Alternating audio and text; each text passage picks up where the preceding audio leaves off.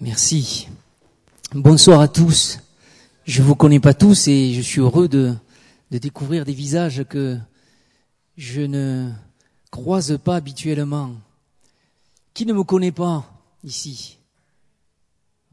Bon, eh bien voilà, mon nom est Jacques Villegas et j'ai deux fils de 24 et 21 ans. Donc euh, je ne sais pas ce que c'est d'avoir des filles, je sais ce que c'est d'avoir des fils qui sont tous passés par votre âge à peu près, sauf un ou deux qui dépassent cet âge-là. Alors ce soir, on m'a invité pour cette euh, soirée garçon, boys night, je sais pas comment vous dites. hein. Voilà. Eh bien, euh, j'ai prié, j'ai prié pour demander à Dieu sur quoi réfléchir, que chercher de sa part pour vous. Et ce qui s'est détaché dans mon cœur, c'est ceci, jeune chrétien et prophète. Jeune chrétien et prophète. Vous savez, euh, Jésus est le fondement de la sagesse. Et euh, euh, après la, la crucifixion de Jésus et sa résurrection, c'était le dimanche, le premier jour de la semaine, Jésus s'est approché de deux hommes qui cheminaient, qui quittaient Jérusalem. Pourquoi? Parce qu'il se disait, c'est fini. On avait mis tous nos espoirs dans ce prophète. Et puis Jésus s'approche d'eux, incognito. Et eux, ils le reconnaissent pas. Il dit, de quoi vous parlez en chemin? Il dit, mais es-tu le seul à savoir, à ne pas savoir ce qui s'est passé? Il dit, quoi donc? Il dit, mais Dieu a suscité un prophète puissant en parole et en œuvre. Et puis il a été mis à mort. Un prophète puissant en parole et en œuvre. C'est ça qu'était Jésus. Et vous savez, un chrétien, par définition, ça vient du mot Christos. Ça veut dire c'est quelqu'un qui a reçu la chrismation de Dieu, l'onction de Dieu. Un chrétien, c'est quelqu'un qui porte l'empreinte et le sceau du Christ. Un chrétien, il est prophète par nature. Je ne sais pas si vous avez tous fait l'expérience de la rencontre avec Jésus. Et je vous le souhaite, si, si ce n'est pas le cas, cherchez le Seigneur. Ouvrez-lui votre cœur. Jésus, c'est le don de Dieu aux hommes. Et voyez, il y a quelque chose de spécial pour vous. Là, on est dans une soirée garçon, on est entre hommes. Jésus s'est fait homme. Ça veut dire il s'est fait humain, mais dans un genre particulier. Jésus a pris notre genre à nous. Voyez, Jésus s'est fait garçon et il est passé par votre âge à chacun de vous. Il a connu ce que c'est la nature du garçon.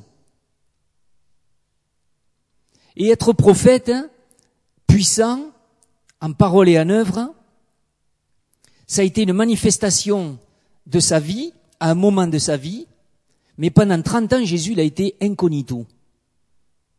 Peut-être il allait à la synagogue de, de, Nazareth, euh, tous les Shabbats, pendant 30 ans. En tout cas, euh, depuis qu'il était revenu d'Égypte avec ses parents. Et puis les gens, ils avaient rien vu. Ils avaient rien vu.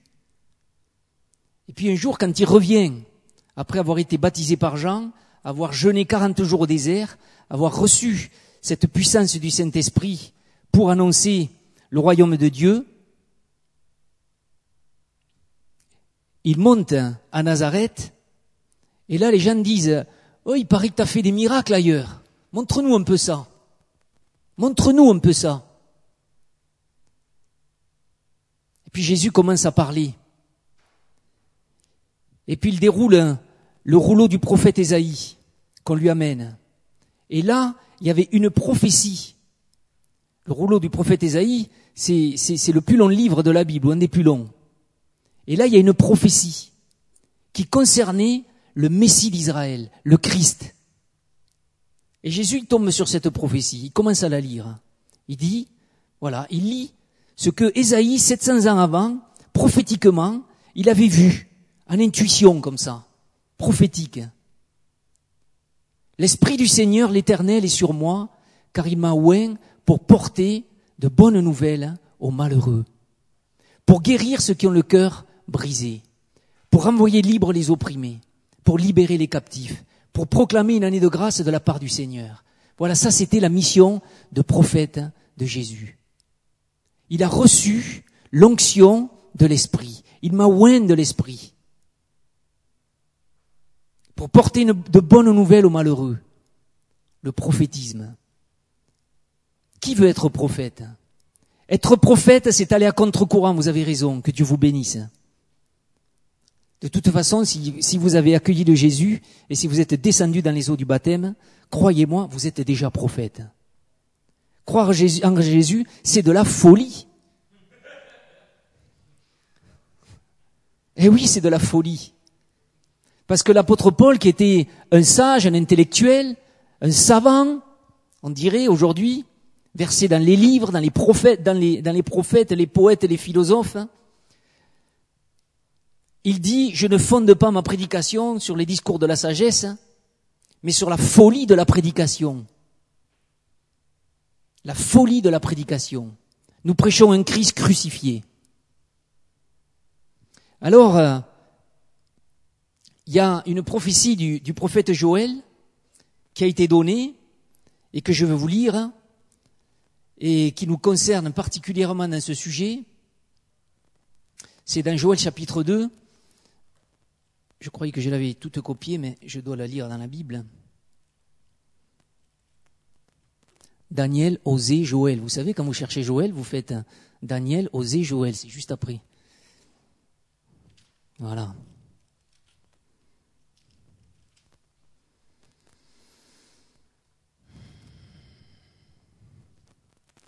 Verset 28. Après cela, je répandrai mon esprit sur toute chair. Vos fils et vos filles prophétiseront. Vos vieillards auront des songes et vos jeunes gens des visions. Dans ces jours-là, je répandrai mon esprit, je ferai paraître des prodiges dans les cieux et sur la terre, du sang, du feu et des colonnes de fumée. Le soleil se changera en ténèbres et la lune en sang avant l'arrivée du jour de l'Éternel, de ce jour grand et terrible alors quiconque invoquera le nom de l'Éternel sera sauvé. Quand euh, Dieu commence à faire prophétiser les jeunes, il est dit là, vos fils et vos filles prophétiseront. Vos vieillards auront des, des songes et vos jeunes gens des visions. Ça, c'est le côté spectaculaire de la prophétie. Et Dieu donne ces choses. Et vous avez déjà expérimenté entre vous des fois une image qui s'impose à votre esprit, incroyable, vous, partagez ça avec un frère et une sœur, paf, ça touche son cœur. Mais attention, il faut amuser avec beaucoup d'humilité, de prudence et de sagesse. Mais c'est tellement fort, Dieu donne. Et ces derniers temps, je suis, je suis, je suis vraiment surpris. J'accompagne, j'écoute beaucoup de gens. Et combien de chrétiens sont en train de me dire ces derniers temps qu'ils reçoivent des songes remarquables, remarquables, des choses impressionnantes, des visions du Christ même. Dieu est en train de se mouvoir, de donner. Pourquoi C'est dit là. Parce qu'il va venir des jours terribles. Des jours terribles. Et les prophètes, ce sera ceux qui n'ont pas peur. Et être prophète, hein, être prophète, hein, c'est être un signe au milieu d'une génération. C'est pas commencer à dire, vous allez voir, dans 37 jours, il va se passer ça, ça et ça. Quand on commence à entendre des gens qui font des calculs savants avec le prophète Ézéchiel, le prophète Daniel, l'Apocalypse, et qui commencent à vous dire en 2017 il y aura ceci et cela, vous pouvez dire c'est faux d'avance. D'avance. J'ai tenu une librairie chrétienne pendant 20 ans, il m'en est venu des, prétendus euh, euh, gars avec leurs révélations euh, qui font qui font des, des, croisés, des tableaux et qui, vous amènent des démonstrations par des versets bibliques et puis et puis euh, les conjonctures de, ils vous amènent les journaux, ils vous amènent les, les, les Illuminati, les francs-maçons, et puis ils vous font une équation, ils vous montrent que voilà, le 9 septembre 99, une fois il y en avait un qui m'avait dit, euh, c'est calculé avec la lune, etc. Et puis ça va être un grand cataclysme. Il m'avait dit, faut avertir les gens. Mais j'ai dit, mais précisément parce que tu me dis ça, je sais que ce jour-là il se passera rien.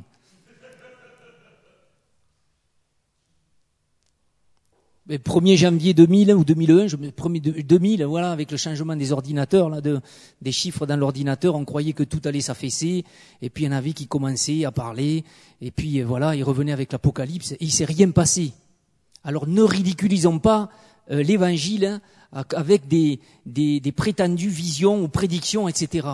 Être prophète, hein, c'est être un signe dans sa génération. Et vous savez, moi je vais vous dire une chose. Aujourd'hui, les choses, ça part dans tous les sens. Ça part dans tous les sens. Un exemple tout simple. On est en train de nous dire, et c'est en train de rentrer dans des livres scolaires, en France en classe de première, euh, en sciences naturelles, la science de la vie et de la terre, un truc comme ça, biologie. On est en train de nous dire que on nous amène des théories du gender. Vous avez entendu parler de ça? On commence à nous dire qu'être garçon ou être fille, en fait, euh, euh, c'est ce qu'on décide. C'est ce qu'on décide. Voyez? Donc la réalité, elle est là, biologique, de la tête aux pieds, on voit la différence. Mais on vous dit non, non, euh, c'est décidé, c'est culturel. C'est culturel. Voilà. On veut dédifférencier, dédifférencier les sexes et les genres. Voyez? Et ça, évidemment, à la base, ça vient souvent de, de profondes blessures, de profondes blessures. Quelqu'un qui, étant garçon, euh, dans la cour de l'école, a été humilié par ses copains, et puis qui n'arrivait pas, euh, sa, masculinité n'arrivait pas à se libérer, peut-être parce qu'il avait un père absent ou une mère qui le protégeait trop, ou parce qu'il avait un grand frère qui l'avait tellement cassé qu'il savait plus se défendre dans la cour de récréation. C'est des choses qui arrivent, ça. Ça vous dit quelque chose, peut-être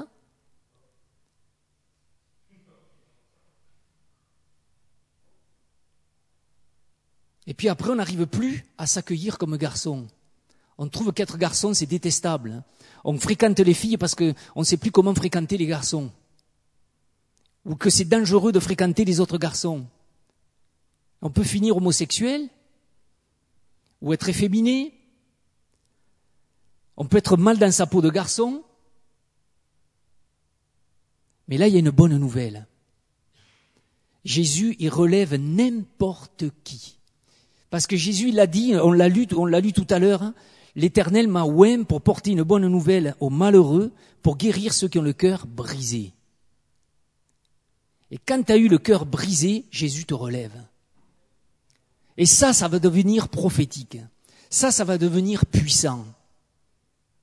Une génération de jeunes garçons qui sont bien dans leur peau de garçon.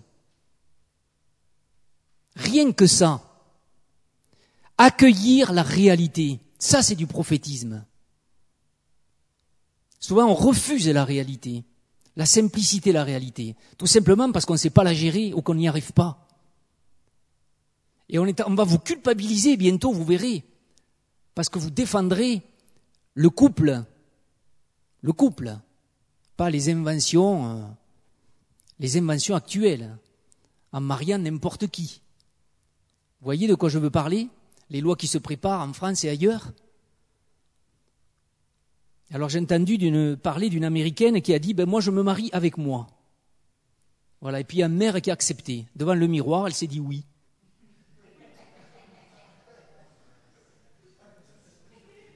Il y, a, il cinq ou six ans en Allemagne, il y a un gars, il a demandé à se marier avec deux femmes. Les femmes, elles demandaient à se marier ben, avec l'autre femme et avec lui, chacune. Et ils ont dit, bon, on est tous d'accord, pourquoi vous nous le refusez? Il dit, oui, mais la polygamie, euh, c'est pas permis en Allemagne. Oui, mais c'est pas vraiment la polygamie, parce qu'elle, elle se marie avec nous deux, et puis elle, elle se marie avec nous deux. Donc c'est pas tout à fait la même chose. On est tous d'accord. Voilà.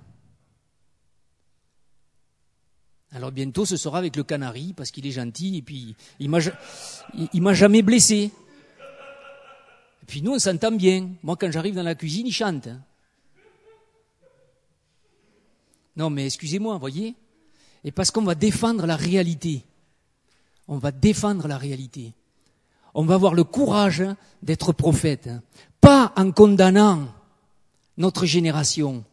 Pas en étant des juges. Hein, en nous mettant au-dessus. mais en étant centré sur ce Dieu d'amour qui veut relever les hommes. Et l'Église, va devenir un lieu extraordinaire de guérison. Un lieu extraordinaire de guérison. Et je suis, en train d'entendre des choses merveilleuses. Et je me dis, mais, la simplicité de l'évangile est en train de démontrer euh, la supériorité. Des fois, on voit des, psychiatres qui sont comme ça totalement impuissants face à des cas. Et puis on voit que dans l'église, par l'amitié, l'amour, la prédication de la parole saine, on voit des âmes ressuscitées sortir de leur névrose. C'est extraordinaire. Extraordinaire. Un prophétisme de l'amour un prophétisme de la tendresse. Et je vais vous dire, il y a deux choses hein, qui est en train de polluer le monde, qui, a, qui c'est pas en train, c'est qui a pollué le monde. D'ailleurs, c'est vieux comme le monde. Et c'est l'apôtre Jean, il en parle, c'est dans la première, dans sa première épître au chapitre 2, 1 Jean 2, 14, je crois. Ouais, c'est ça. 1 Jean 2, 14. Je vous ai écrit, Père, parce que vous avez connu celui qui est dès le commencement, c'est-à-dire le Père. Là, je me sens concerné. Je vous ai écrit Père parce que vous avez connu celui qui est dès le commencement. Vous avez connu le Père. Je vous ai écrit jeunes gens parce que vous êtes forts et parce que la parole de Dieu demeure en vous et que vous avez vaincu le malin. N'aimez pas le monde. Pourtant, c'est bizarre, n'aimez pas le monde. Il est dit Dieu a tant aimé le monde. Et puis il nous dit de ne pas l'aimer. Non, ça, ça veut dire autre chose. Oui, aimer l'humanité, oui. Aimer le prochain, oui. Aimer tout homme, toute femme, de toute race, oui. Mais n'aimez pas ce principe du monde. N'aimez pas ce qui anime le monde. L'apôtre Jean a dit, c'est Jésus qui l'a dit, c'est dans l'évangile de Jean, que Satan est le prince de ce monde. Il est devenu le maître à penser des systèmes élaborés par l'homme. N'aimez pas le monde, ni les choses qui sont dans le monde. Ça ne veut pas dire n'aimez pas la vie. Ça ne veut pas dire n'aimez pas la beauté de la création. Au contraire, réjouissez-vous. Le chrétien, c'est un contemplatif. Le chrétien, il est capable de voir la beauté des choses. L'autre jour, on est allé avec ma femme, on a pris un pédalo, et on est parti juste avant le coucher du soleil. Et puis là, on a prié euh, sur l'eau, on s'est arrêté au milieu du lac, puis on a prié, on a prié. C'était, merveilleux, les couleurs changeaient. Et je me disais, voilà, les automobilistes, ils passent là, ils passent, ils passent. Qui se rend compte de la beauté du monde? Et je bénissais Dieu pour ce temps avec ma femme, je bénissais Dieu pour le don du couple. Hein. 26 ans qu'on est mariés. Ben ouais, tu peux applaudir, parce que je sais pas comment on y est arrivé. Hein. voilà. Là, vous applaudissez le Seigneur. Vous applaudissez la fidélité de Dieu. C'est ça que vous faites. Merci. N'aimez pas le monde, ce qui est dans le monde. Ça veut dire ce, ce que l'homme fait dans ses névroses. Ce que l'homme fait dans sa quête de lui-même.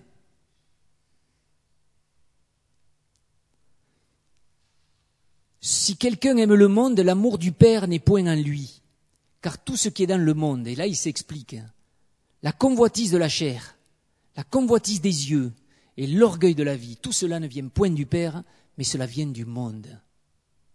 Voilà ce qu'il voulait dire. Et le monde passe, sa convoitise aussi, mais celui qui fait la volonté de Dieu demeure éternellement. Là, il y a de quoi exercer le prophétisme. La convoitise de la chair, la convoitise des yeux et l'orgueil de la vie. La convoitise de la chair. Je veux pour moi. Je veux maintenant, pas après. Je vais au réfrigérateur, midi moins cinq, j'ouvre et je commence à manger. Et ma mère me dit, dis donc, on va manger dans dix minutes. Tu peux attendre Non, non, mais j'ai faim maintenant. Non, non, tu attends. Non, non, mais j'ai faim maintenant. Qui c'est qui va avoir raison? Les instincts? Tout, tout de suite. Tout est illimité en plus. Alors les, les publicitaires, vous savez, ils veulent pas votre bonheur. Hein ils vous envoient des sourires pleins les pubs, mais ils veulent pas votre bonheur. Vous savez qu'est-ce qu'ils veulent les publicitaires hein? Qu'est-ce qu'ils veulent? Votre argent. C'est ça qu'ils veulent. Ils s'intéressent à votre porte-monnaie. Et alors Jésus, il arrive avec un message révolutionnaire. Il commence à prêcher. Premier grand sermon. Matthieu chapitre 5. Heureux les pauvres, car le royaume des cieux est à eux. Jonas avait dit quelque chose un jour, ou c'est Matthieu, je sais plus. Les deux. Jonas l'a dit en Afrique et Matthieu l'a dit ici, il a témoigné. Vous étiez parti au Burkina, je crois. Et ça fait un choc quand on va de Genève, une des villes les plus riches du monde, et qu'on arrive au Burkina, dans la brousse. Ça les a fait réfléchir, tous ces jeunes qui étaient partis. Est-ce qu'il y en a d'autres qui étaient allés là au Burkina? Oh, C'est vous deux? Mathieu avait témoigné. Il a dit, on parlait avec Jonas en arrivant à l'aéroport de l'expérience qu'on avait vécue là, qu'on venait de vivre, au Burkina. On était encore sur sol africain. Et Jonas a dit, en fait, ces gens, leur richesse, c'est d'être pauvre. Une révélation, ça. Eh ben, S'il faut aller en Afrique pour avoir cette révélation, s'il faut aller dans des endroits pauvres pour avoir cette révélation, eh ben allez-y. S'il y a une richesse à trouver, il est dit même, le Christ s'est fait pauvre, hein, de riche qu'il était, afin que par sa pauvreté, nous fussions enrichis. Ça, ça ne comprend pas ces catégories-là. Ça veut dire que sa richesse, elle est ailleurs. Jésus, il a une plénitude au quotidien. Il se sait aimer du Père. Il est fondé dans le Père. Il est inébranlable.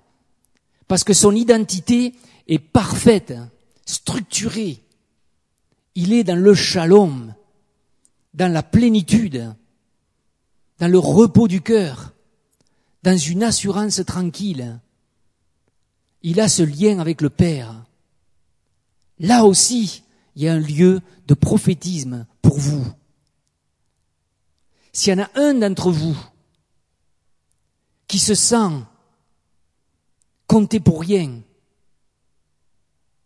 qui se sent mal dans sa peau de jeune, dans sa peau d'humain, mais qu'est-ce que je fiche là? Qui se sent paumé, qui se sent pas capable et pas appuyé chez lui ou, par le système scolaire ou par ses amis, qui se sent seul, ben, il y a une bonne, nouvelle pour vous. C'est que Dieu vous fait fils dans son fils. Il vous fait fils. Vous serez plus jamais seul. Plus jamais seul. Le monde, il est orphelin. Voilà ce qui lui arrive. Je viens de lire une étude de 1934. Hein. Euh, un certain, j'ai oublié le nom, Unwin, j'ai lu ça cet après-midi. Euh, quelqu'un, c'était un ethnologue, anthropologue, euh, d'inspiration freudienne. Il, avait une conception hein, très freudienne de l'articulation entre sexualité et civilisation. Il a écrit un livre, c'était Sexe et culture. Puis j'ai lu des extraits sur Internet de ce bouquin. Et il disait, quand la famille se désintègre, les nations se désintègrent. Il a fait une étude sur 4000 ans. Les Romains, les Grecs, euh, voilà. Et sur euh, 4000 euh, ans et, et 86, 86 euh, civilisations ou tribus. Donc une étude très fouillée. Et il a constaté cela, que quand il y a de la régulation de la sexualité, et quand il y a de la structure familiale et de la piété familiale, une solidité de la structure familiale, eh bien la civilisation, elle monte. Quand il y a désagrégation de la structure familiale, et quand il y a relâchement complet des mœurs, abandon aux instincts sexuels, eh bien, les sociétés s'effondrent. C'est intéressant ça. Le gars, il n'est pas croyant. Alors lui, il n'est pas du tout dans les références morales. Un constat, constat. Là, il y a un prophétisme pour nous. Et il y a un prophétisme aussi, en ce sens que on peut, quand on est jeune, collaborer à la cohésion familiale. On peut y coopérer, contribuer, c'est le mot que je cherchais, contribuer. Mais attention, vous ne pouvez pas être les sauveurs de vos parents. Si vos parents sont en phase de divorce, hein, ou s'ils ont divorcé, si vos parents se disputent, vous ne pouvez pas réparer.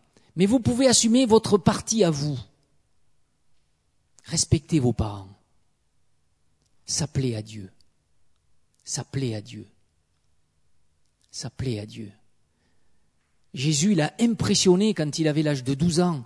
Il a impressionné les théologiens et, euh, les grands religieux, les grands prêtres. Il les a impressionnés par ses questions, ses remarques pertinentes au temple.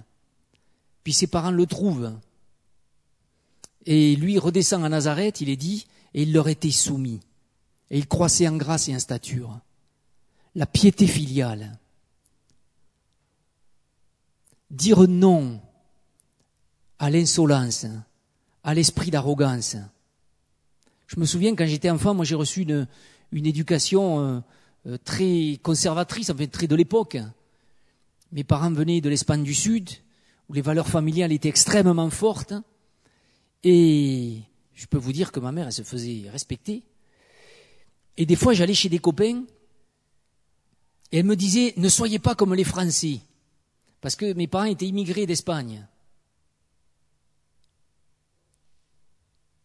Et quand j'ai commencé à aller chez des copains, vers l'âge de 13-14 ans, et que je voyais comment les autres parlaient à leur mère et à leur père, mais ça me choquait. Ça me choquait. Jamais je me serais permis. Et des fois, on est dans le bain et ça devient tellement généralisé qu'on peut s'autoriser des choses, même dans les foyers chrétiens, même si on connaît Jésus, même si on vient chanter ici tous les vendredis soirs. mais parler avec déférence à ses parents.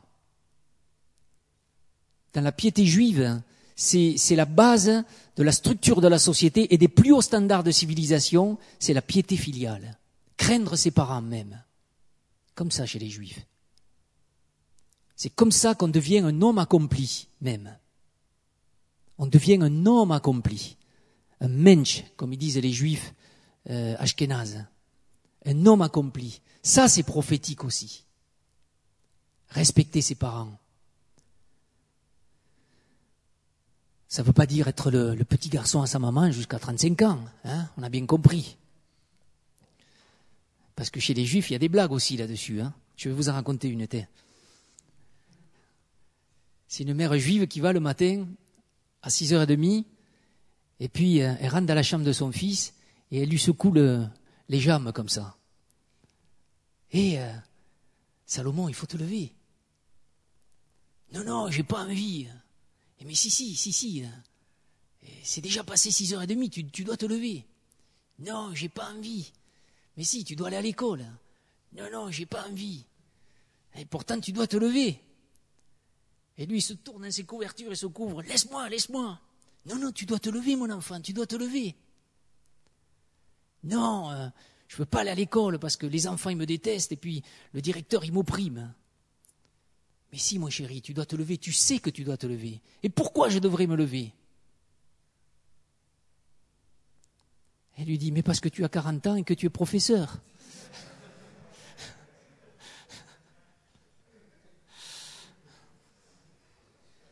Alors ça, c'est la piété filiale, vous voyez, qui, qui, qui est allée trop loin. Hein vous avez compris, hein, la balance. Vous avez compris la balance. Mais ça passe par là, être prophète. Ça passe par là. L'apôtre Paul dit, ne vous conformez pas au siècle présent. Je suis sûr qu'on vous a prêché un paquet de fois sur ce verset, pas vrai? Hein? Ne vous conformez pas au siècle présent. Évidemment, ça fait peur à tous les prédicateurs de jeunes, le siècle présent. Oh là là Mais soyez transformés par le renouvellement de l'intelligence, afin de savoir ce qui est bon, agréable à Dieu. C'est Romains 12, chapitre euh, verset 1. Le renouvellement de l'intelligence. Et l'apôtre Paul dit dans la, première épître aux Corinthiens que l'évangile, c'est des choses hein, qui ne sont pas montées au cœur de l'homme, que l'homme n'a pas imaginé. C'est ça l'évangile. Quelque chose qui dépasse toutes les attentes de l'homme. L'évangile est révolutionnaire. Plus je le lis, ça fait 30 ans que je lis l'évangile, mais plus je le lis et plus je m'émerveille. Et je suis sûr que ça va durer jusqu'à la fin de mes jours, à moins que je me détourne de Dieu. Que Dieu m'en garde. Plus je lis l'évangile et plus je m'émerveille. C'est fabuleux. Approche psychanalytique, sociologique, philosophique, tout ce que vous voulez. C'est fabuleux. Jésus avec des mots simples, un génie. Un génie. Le prophétisme, c'est pour vous. Ressembler à Jésus. Ressembler à Jésus. La convoitise de la chair, la convoitise des yeux, l'orgueil de la vie, ça c'est ce qui régit le monde. Comment vaincre ça? Comment dépasser ça? Comment être des signes aujourd'hui? Comment être prophète? Moi je vais vous dire une chose, il faut fracasser l'idole de la vaine gloire. Fracasser l'idole de la vaine gloire. Qu'est-ce que je veux dire par là? Il y a l'aspect, le paraître. Et puis il y a la dignité des fils de Dieu. Quand je suis assis, fondé dans ma dignité de fils de Dieu, j'ai plus besoin de me disperser dans l'apparence. C'est fini la frime. Je vais plus me fatiguer avec la frime. C'est de trop la frime. Un chrétien n'a plus besoin de la frime. Un chrétien il a dépassé la frime. Un chrétien il est au large. Un chrétien il est en paix. Qu'est-ce que je m'en fiche de ce qu'on dit de moi? Ça ne veut pas dire hein, euh, se négliger, loin de là. Ça veut dire euh, se savoir de race royale, parce qu'on a été adopté par le roi des rois.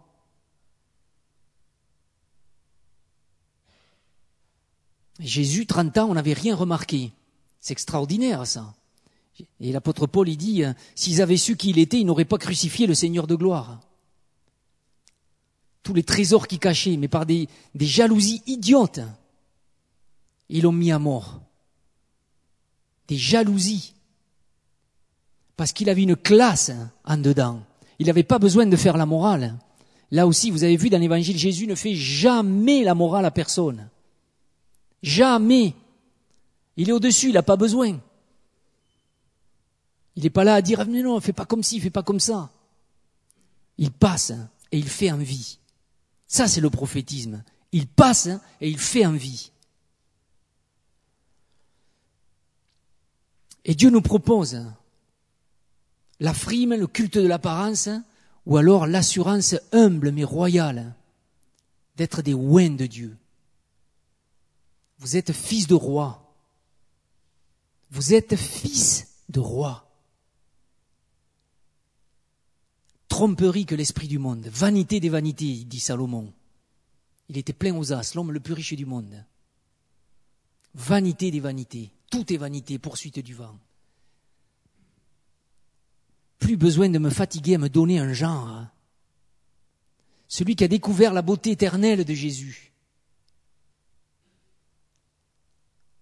Il n'est plus tenté de se donner un genre. Dieu ne te propose pas un genre. Dieu te propose la paix. Dieu te propose l'assurance.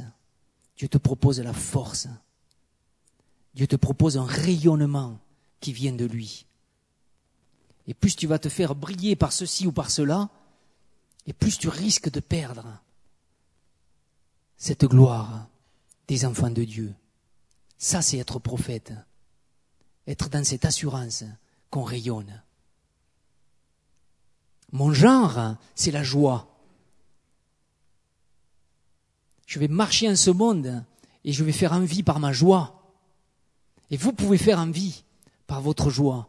Jésus donne la joie. Jésus veut la joie de ses disciples. Qu'est-ce qu'on va chercher? Qu'est-ce qu'on va chercher? Qui veut être prophète? Qui veut être un vrai prophète? Qui veut faire envie? Qui veut rayonner la joie?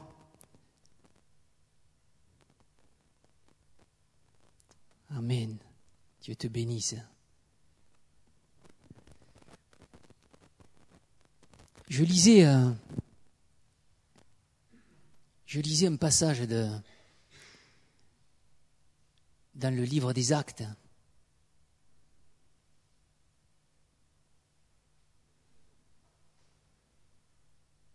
C'est dans Acte 10.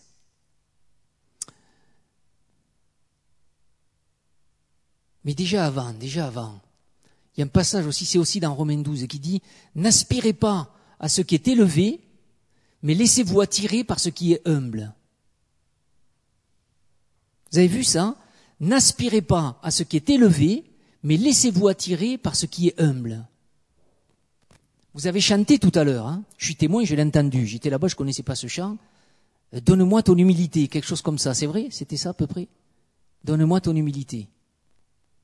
Et puis un autre chant, c'est tout est centré sur toi. C'est vrai aussi hein? Centré sur toi, Jésus. Bon, ben Jésus est doux et humble de cœur. Et euh, n'aspirez pas à ce qui est élevé, mais laissez-vous attirer par ce qui est humble. Ça ne veut pas dire de ne pas aspirer à faire des grandes choses pour Dieu ou pour l'humanité ou pour sa famille. Pas ça que ça veut dire. Ça ne, signifie pas euh, ne, pas rêver grand ou ne pas penser grand. Cela signifie se méfier de la gloriole comme de l'enfer. Et aussi parce que ça risque de devenir une seconde nature pour couvrir mes peurs ou mes complexes, alors que Dieu veut m'en guérir et m'en libérer.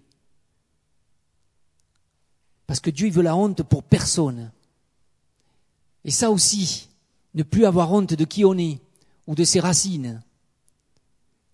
Mes parents, ils ne pouvaient pas m'acheter des marques. Mais qu'est-ce qu'on s'en fiche des marques hein? Un prophète, ça met les marques sous ses pieds.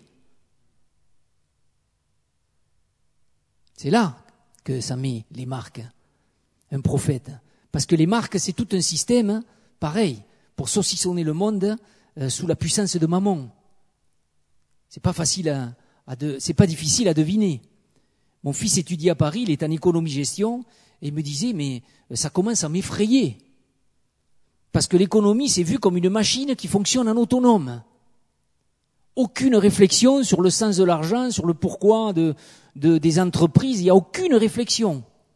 L'être humain, alors, c'est, il est aux abonnés absents en économie-gestion. C'est quand même un monde. Alors ne parlons pas de philo, de social, rien du tout management. Comment faire du pognon? Et puis la convoitise de la chair, la convoitise des yeux, l'orgueil de la vie. Ben c'est un peu ça, la convoitise de la chair. C'est plaisir. Convoitise des yeux, pognon. L'orgueil de la vie, pouvoir, PPP. Voilà. On tient le truc. Plaisir, pognon, pouvoir. Tout est là.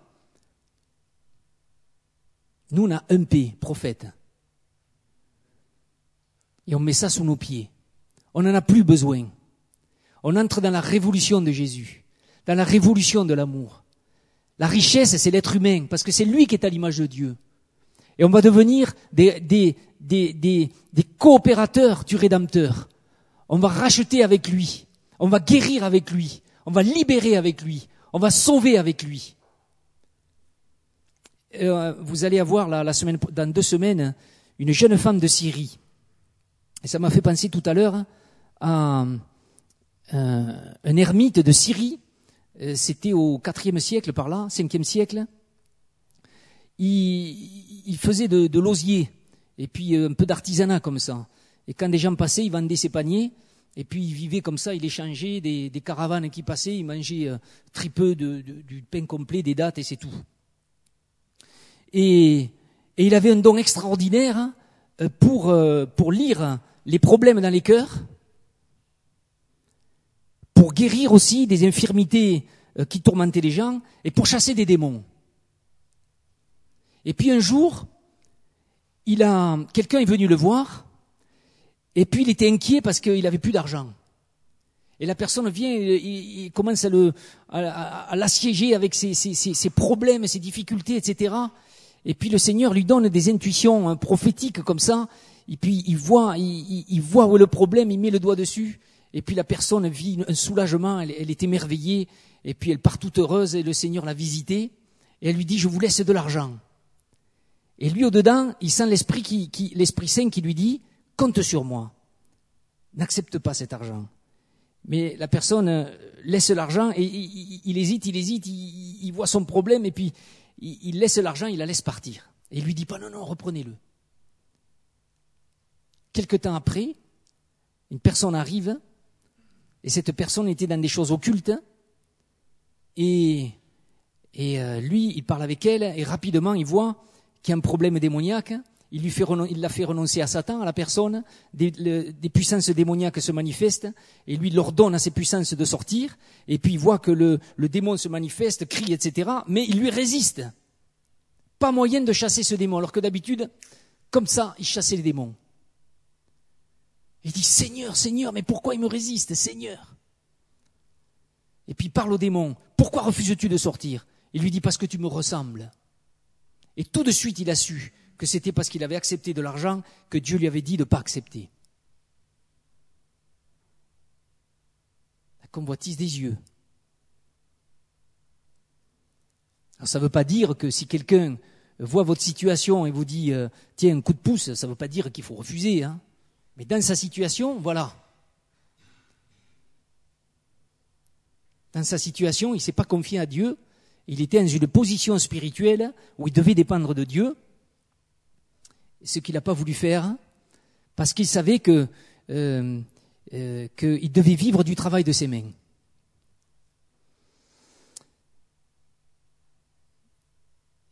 Et donc le démon a vu que quelque chose était rentré dans cet homme et lui résister à cause de ça.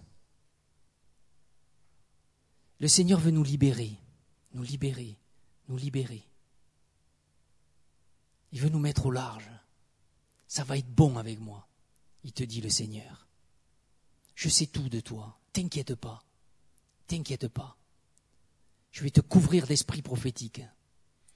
Mais ça va pas venir comme ça, parce que le prophétisme, il est dit, euh, il y en a qui, dans le camp, euh, Moïse était prophète.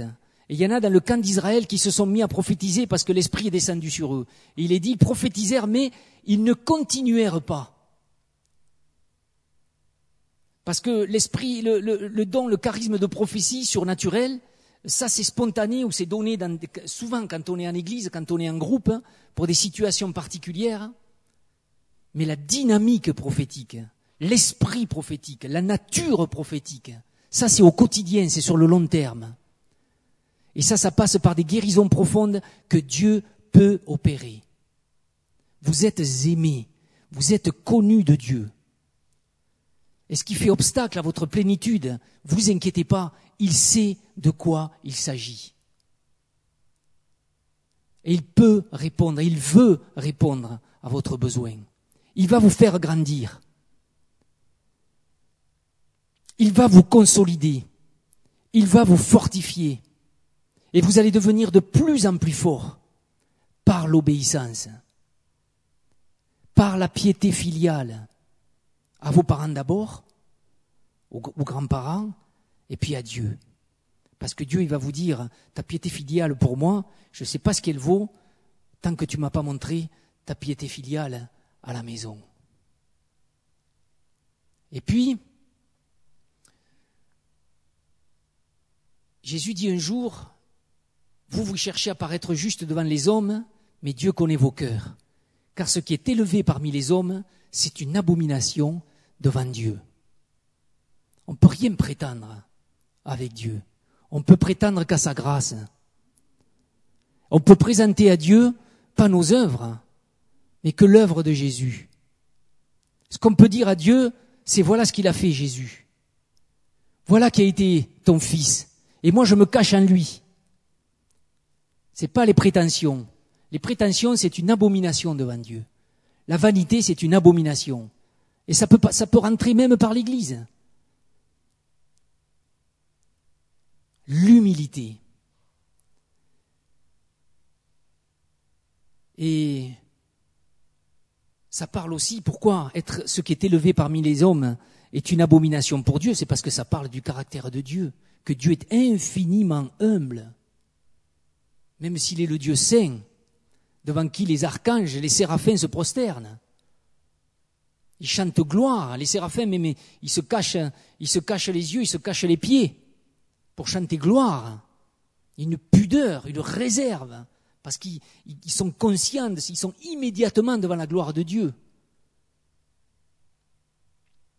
Parce que Dieu est tellement humble que ça nous fait peur, même. Vous entendez ça? Dieu est tellement humble que quand on commence à le découvrir, ça nous fait peur. Parce qu'on se rend compte que sa gloire, elle est là. Il est tellement différent de nous. Tellement différent de nous. Et quand Jésus approche, les démons tremblent parce qu'il est humble et qu'il ne leur ressemble pas. Ça, c'est le prophétisme. Ça, ça va changer nos cœurs. De nous laisser éduquer par le Fils. Vous avez entendu qui était là dimanche entendu le pasteur? Alléluia Israël C'est un pasteur qui vient d'Inde. Et puis, euh, euh, il a fondé 130, 150 églises. Avec une petite mobilette, il a fait le tour de l'Inde. Des milliers, des milliers de kilomètres. Et fondé des églises. Et puis, voyez, ce petit bonhomme, là, il doit mesurer, je sais pas, 1m65 maximum, 60. Petit bonhomme, tout simple. Mais quand il y a un démon en face de lui, le démon, il part en arrière. Pourquoi? Parce qu'il est conscient, lui, de la gloire de Dieu, il est conscient qu'il est tout petit. Il est tellement conscient qu'il est tout petit que ça fait peur aux démons. Parce que les démons, ils se gonflent comme les grenouilles. Vous mettez une aiguille, il n'y a plus rien. Jésus est doux et humble de cœur. Et c'est pour ça qu'il y a dans la vanité, bien évidemment, une impureté. Mais le Seigneur, il me dégage de ça. J'ai plus besoin de m'enfler. Parce que je me sais aimer. Jésus, il est doux et humble de cœur et c'est pour cela qu'il est investi de force. Et vous savez, c'est dans les actes des apôtres, hein, ce passage que je voulais vous lire, euh, où Pierre dit, il prêche à la maison de Corneille, il dit, vous savez comment Dieu a oint du Saint-Esprit de force Jésus de Nazareth, qui allait de lieu en lieu faisant du bien et guérissant tous ceux qui étaient sous l'emprise du diable, car Dieu était avec lui. Ben, ceux qui sont sous l'emprise du diable, Jésus, il n'est pas dit, il est délivré, il est dit, il est guérissé. Parce qu'on peut être sous l'emprise du diable pour, par des, faits de, trafic avec la magie et la sorcellerie, comme j'ai eu quelques jeunes là, qui avaient trafiqué avec des, forces, hein, et puis qui se retrouvent avec euh, des choses, des choses pas possibles. On commence à prier, on voit des manifestations, on se dit, mais si les parents les voyaient. Ça, c'est une chose, hein, d'être sous l'empire du diable comme ça. Mais on est aussi sous l'empire du diable quand on entre dans sa logique dans sa logique. Convoitise la chair, convoitise des yeux, orgueil de la vie, ça c'est la pub. C'est ça qu'on va mettre sous nos pieds, entre autres. Dieu vous veut victorieux. Dieu vous veut, vous veut libre. Et il va le faire.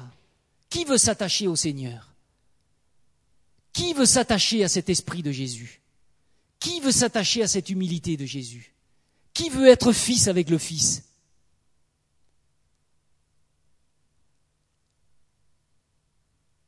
Alléluia Israël nous a cité Jean 8, 29. Parce que là, on l'a lu dans Acte. Il allait de lieu en lieu, oint du Saint-Esprit de force par, par Dieu, guérissant, faisant du bien, guérissant tous ceux qui étaient sous l'empire du diable, car Dieu était avec lui. Et Alléluia Israël nous disait, Pourquoi Dieu était avec lui? Jean 8, 29. Le Père ne m'a pas laissé seul, dit Jésus. Il est toujours avec moi, car je fais toujours ce qui lui est agréable. Mais je lance un appel ce soir. Je lance un appel. Je lance un appel. Je vous demande de fermer les yeux. On va se placer sous le regard du Père, hein, qui nous aime depuis avant la fondation du monde. Hein. Il nous aime depuis avant la fondation du monde. Hein. Et il veut faire du bien à notre âme. Un moyen de faire du bien, d'ailleurs, c'est la musique. Il veut faire du bien à notre âme. Jésus allait de lieu en lieu, faisant du bien et guérissant tous ceux qui étaient sous l'empire du diable. Jésus passe ici ce soir parce que son nom est invoqué et qu'il est fidèle à sa sainte promesse, parce qu'en lui tout est oui et amen.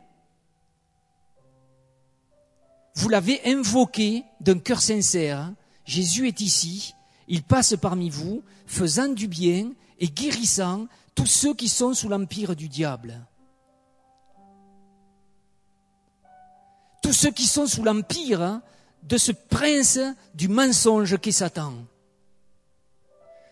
Sous les illusions de l'esprit du monde, qui veut manipuler la planète hein, en faisant un système basé sur la convoitise de la chair, la convoitise des yeux et l'orgueil de la vie. On va dire, j'ai plus besoin de ça, Satan. Je commence un chemin nouveau avec mon Seigneur. Je suis fils.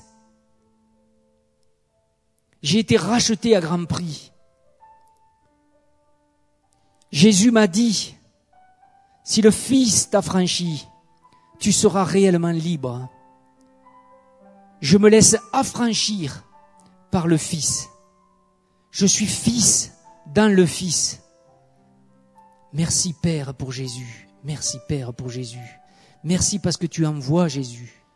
Merci pour ces chers fils de ton cœur.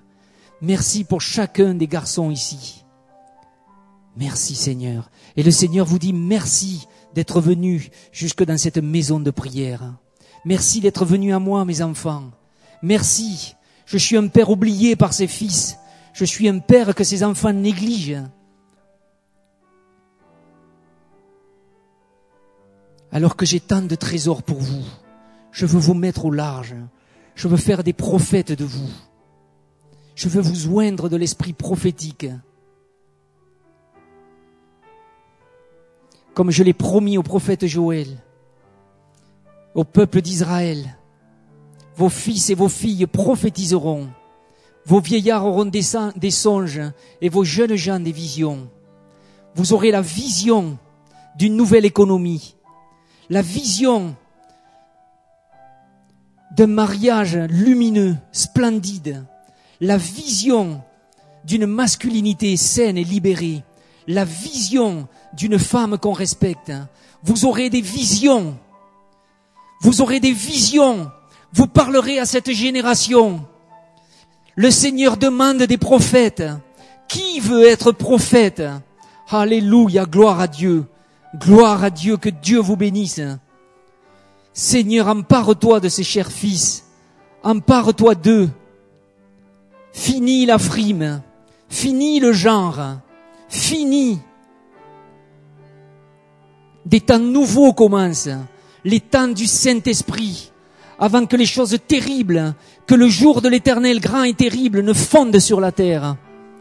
L'esprit prophétique, au milieu des décombres de cette civilisation qui s'effondrera, vous tiendrez debout vous serez forts, vous serez des phares, vous serez des signes. Ne dis pas je suis faible, ne dis pas je suis fragile. Le Seigneur est puissant en toi. Gloire à toi Seigneur, gloire à toi Seigneur. Alléluia. Merci pour ces chers fils réunis ici. Alléluia. Gloire à toi Seigneur. Ton cœur est sensible Seigneur à ce que se dit dans le cœur de ses frères. Merci Seigneur. Ton cœur est sensible Appelez le Seigneur dans votre cœur. Dites-lui, oui, je veux être ton fils. Oui, je veux marcher d'une manière qui t'est agréable. Oui, je veux être comme Jésus. Dites-lui, aimez-le, aimez-le, aimez-le. Lui qui vous a aimé, lui qui a donné sa vie pour vous, aimez le Fils. Aimez le Fils. Dieu disait à une sainte femme, au XVIIe siècle, une paysanne, elle a reçu une vision du Christ crucifié, et Dieu lui a dit, voici ce cœur qui a tant aimé le monde, et qui ne reçoit en retour qu'indifférence et ingratitude. Vous allez dire oui au Seigneur, dans un élan d'amour qui va bouleverser votre vie. Le Seigneur vous régénère dans sa bonté. Alléluia. Qui veut s'approcher pour recevoir la bénédiction de Dieu?